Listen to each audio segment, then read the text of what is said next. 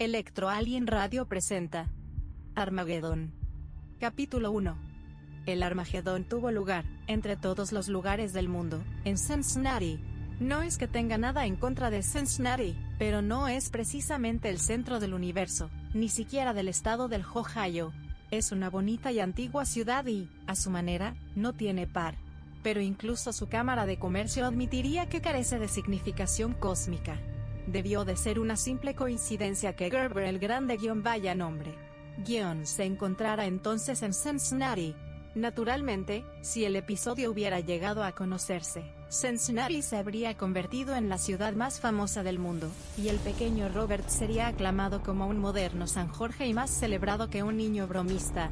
Pero ni uno solo de los espectadores que llenaban el teatro Billu recuerda nada acerca de lo ocurrido. Ni siquiera el pequeño Robert Young, a pesar de tener la pistola de agua que tan importante papel jugó en el suceso. No pensaba en la pistola de agua que tenía en el bolsillo mientras contemplaba al prestidigitador que ejecutaba su número en el escenario.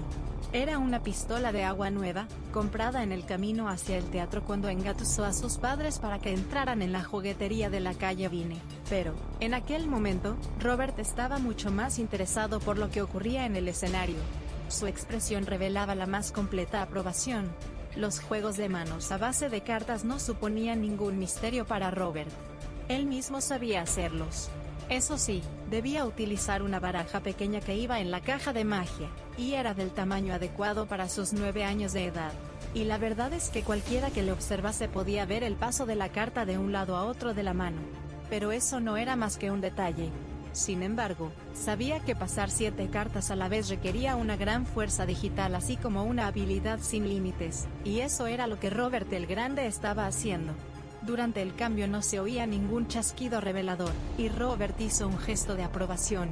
Entonces recordó el siguiente número. Dio un codazo a su madre y le dijo, guion mamá, pregunta a papá si tiene un pañuelo para dejarme.